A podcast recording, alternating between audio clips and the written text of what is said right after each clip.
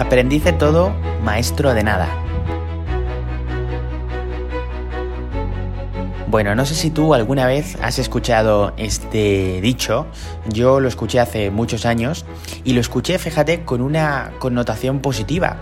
Es cierto que a menudo se utiliza este dicho o este refrán con una connotación negativa para referirse a alguien que intenta muchas cosas, pero al final no llega a hacer nada de provecho en ningún campo concreto.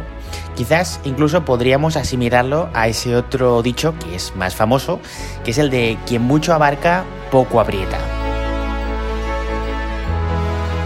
Bueno, pues a mí me gusta este dicho, pero con una interpretación diferente, y es la del aprendiz que se mantiene siempre curioso, de quien quiere aprender, de quien se hace preguntas continuamente, y quien está incluso abierto a cambiar su percepción o su idea sobre las cosas a la luz de nuevas informaciones y a la luz de nuevas interpretaciones. Quien está también abierto a escuchar a otras personas, incluso reconociendo, admitiendo que no va a poder llegar a ser nunca un maestro.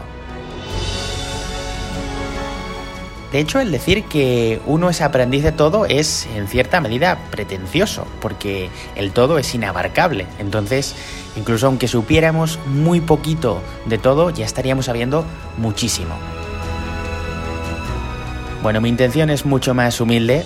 Yo lo que quiero hacer aquí contigo es reflexionar, traerte algunos temas, en algunos casos de actualidad, en otros casos no de actualidad, sino simplemente curiosidades, ideas, reflexiones que yo mismo me hago a lo largo del día y que me gustaría compartir contigo si tienes a bien escucharme durante unos minutos en cada programa.